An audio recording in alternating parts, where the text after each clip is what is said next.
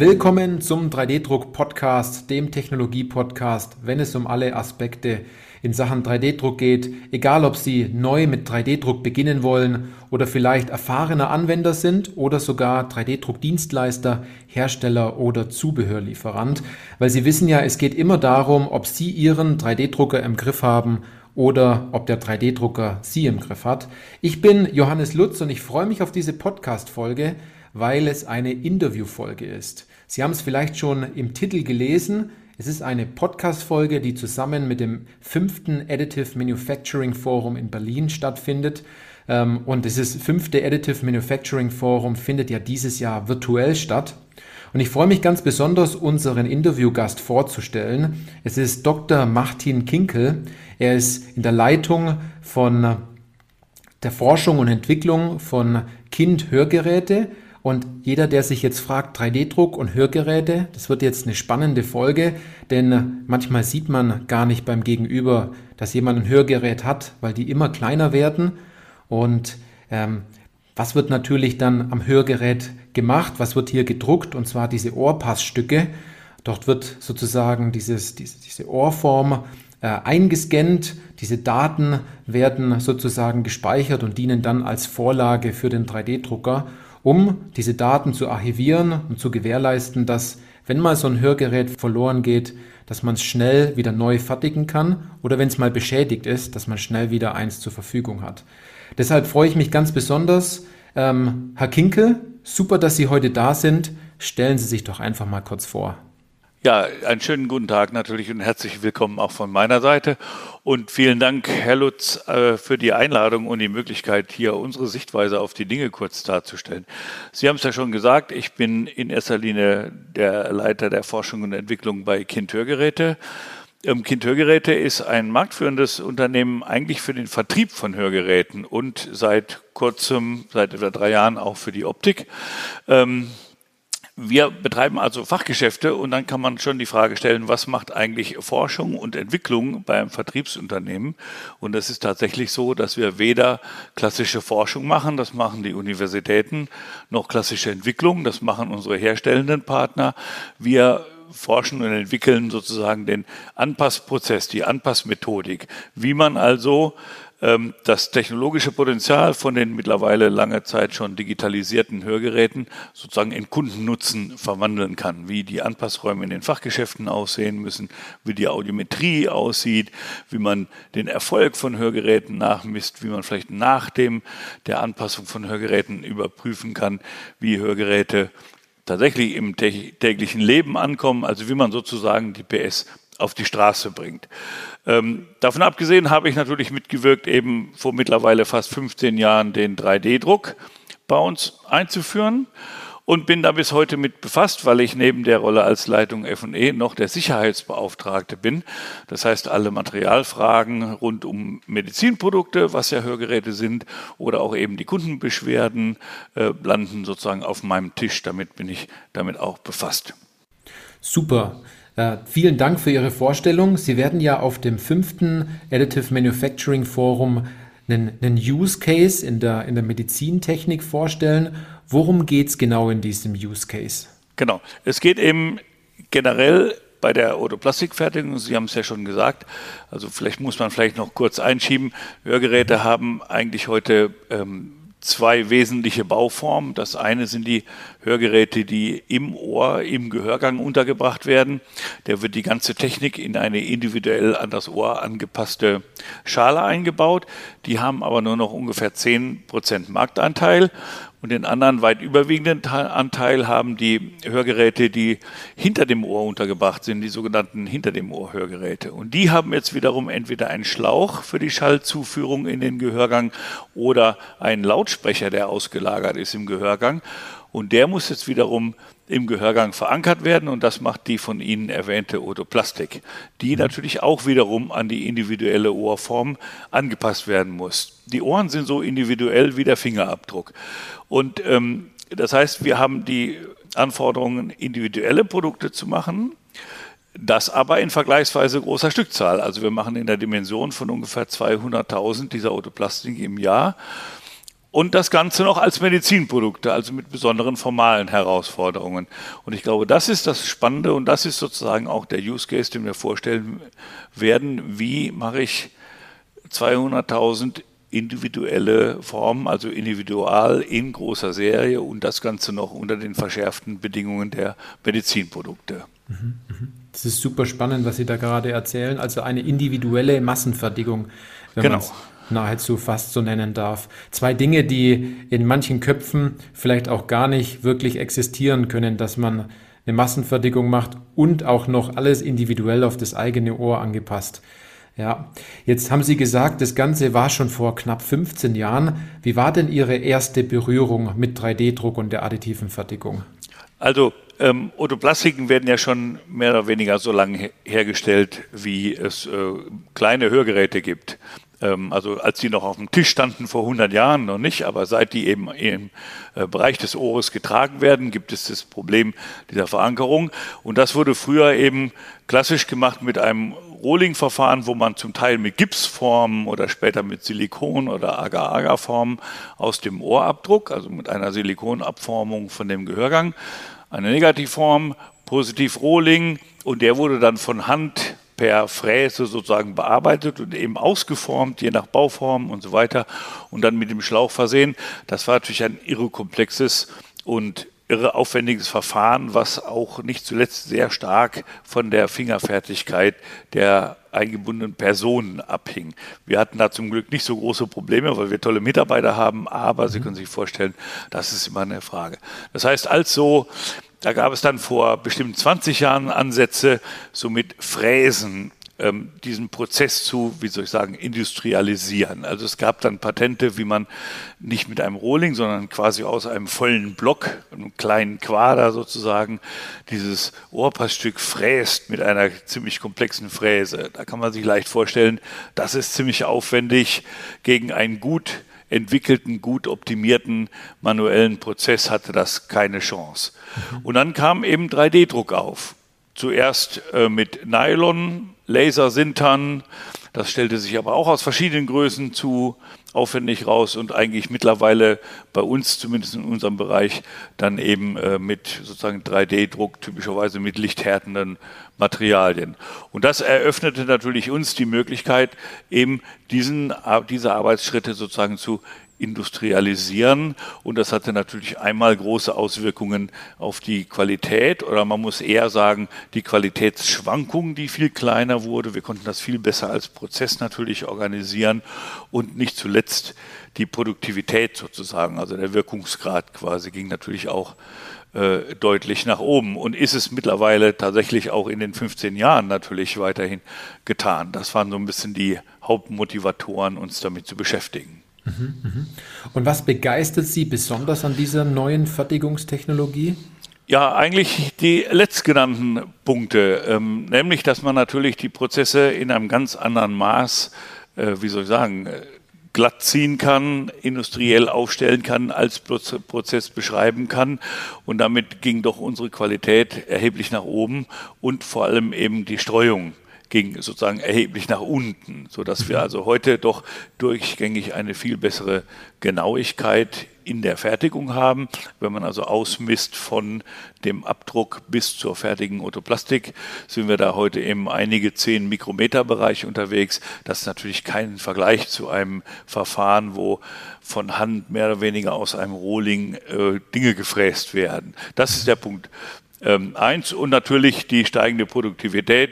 Kosten sind natürlich auch bei uns letztendlich ein Thema, wie bei bestimmt allen anderen Firmen dieser Welt auch. Ähm, das sind vielleicht die beiden Hauptpunkte, die wir daran äh, schätzen. Mhm, mhm.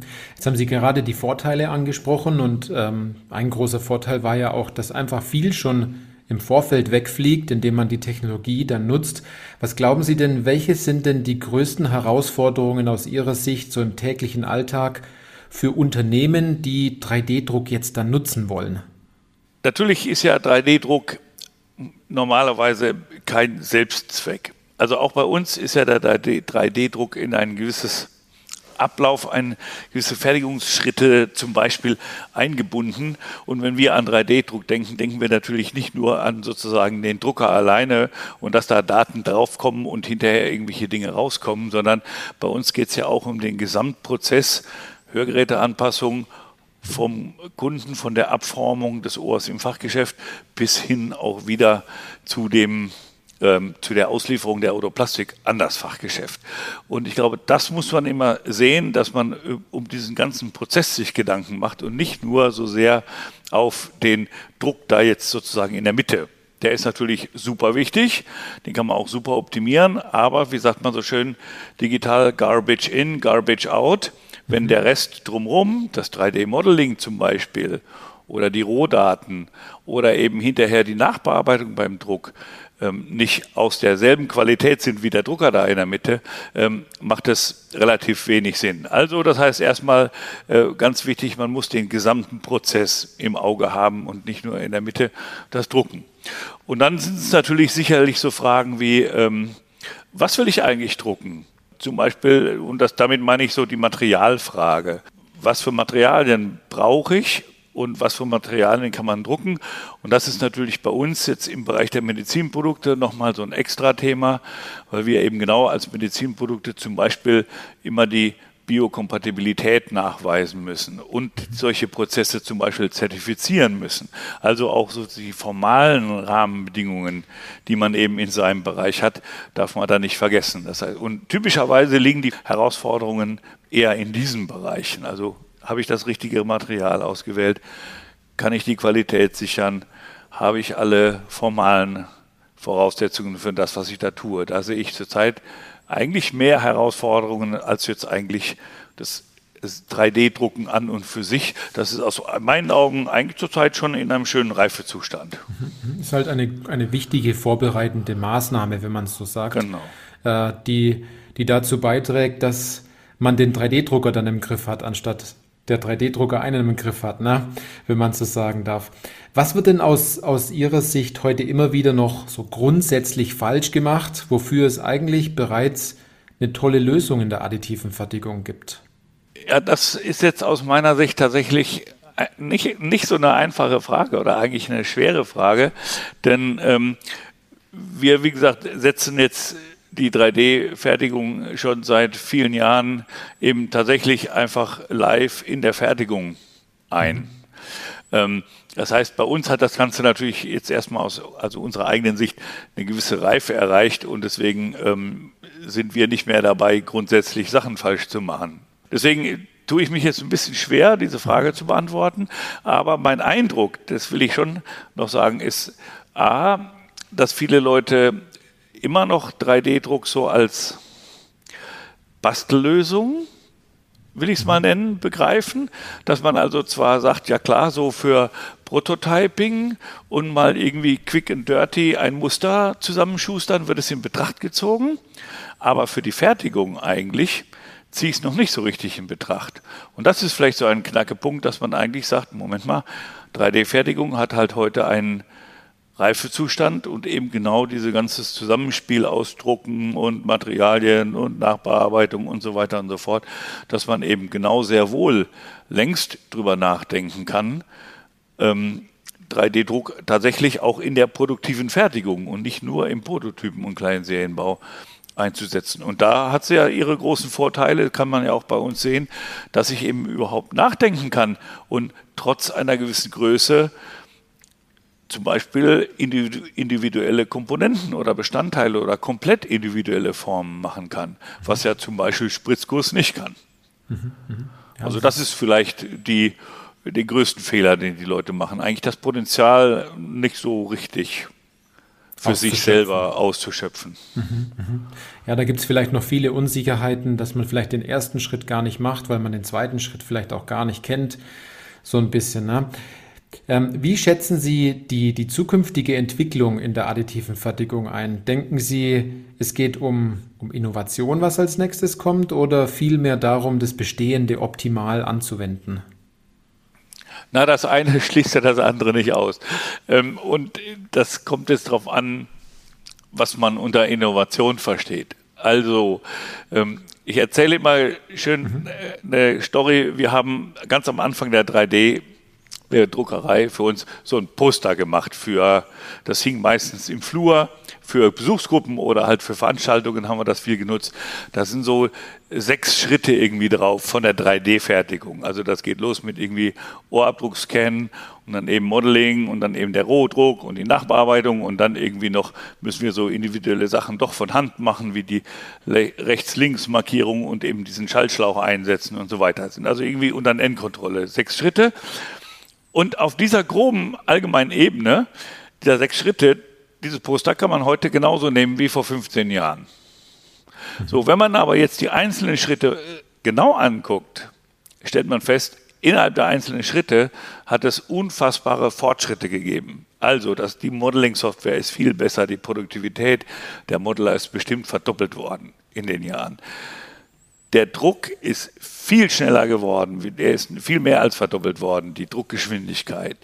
Die Materialien sind besser geworden, besser nachzubearbeiten, weniger Reklamationen und so weiter und so fort. Das heißt, diese einzelnen Schritte, in denen hat es sehr viele Innovationen gegeben. Aber jetzt nicht im Sinne von Sprunginnovationen. Wir haben nicht auf einmal Stahl gedruckt statt Kunststoffe oder sowas. Deswegen muss man immer trennen, reden wir hier von sozusagen Innovationen, Sprunginnovationen, die echten Brüche machen. Ähm, da würde ich denken, nee, das wird natürlich weiter reifen, aber eigentlich hat der 3D-Druck die verschiedenen Verfahren für die verschiedenen Materialien, das hat ja eine gewisse Reife. So, ich sehe also eine stärkere Entwicklung eigentlich eben genau in dem Drumherum, in dem Aufbauen von sozusagen Business Cases, Business Models, wo setzt sich denn 3D-Druck überhaupt ein und der Schaffung sozusagen von eben solchen ähm, Anwendungen sozusagen. und das sieht man ja an vielen Stellen, dass man heute sagt, ähm, Schuhe können bald gedruckt werden. Hätte man sich doch vor wenigen Jahren gar nicht äh, ausmalen können oder vorstellen können. Und da ist ja nicht der Drucker die Innovation, sondern die Anwendung auf Schuhe ist die Innovation. Und da gibt es natürlich super viel Potenziale, wirklich Produkte stärker zu individualisieren. Wenn wir uns denken, oder Plastik ist vielleicht gar nicht das spannende Thema. Wir sind ja auch zu ähm, aktiv in der Optik zum Beispiel. Warum nicht am Bildschirm ein Brillengestell designen und dann 3D drucken mhm. lassen? Die Gläser ganz konventionell aus Glas bisher auch ausmessen und so weiter und so fort. Das heißt, diese stärkere Nutzung der additiven Fertigung im Fertigungsprozess wird viele Sachen noch ermöglichen, viele spannende Sachen werden da kommen, aber jetzt gar nicht unbedingt in dem Drucker selber sozusagen, in dem Druckverfahren, sondern eigentlich mehr so in dem, in dem Drumherum, wo man noch 3D-Druck einsetzen wird. Mhm. Und da kann man mit beliebig viel Fantasie rangehen. Mhm, mhm. Ja, 3D-Druck ist ja in dem Fall, wenn man es so überträgt, eigentlich nur das Werkzeug, um was Besseres oder was Neues ja, genau. wiederum zu schaffen. Ne?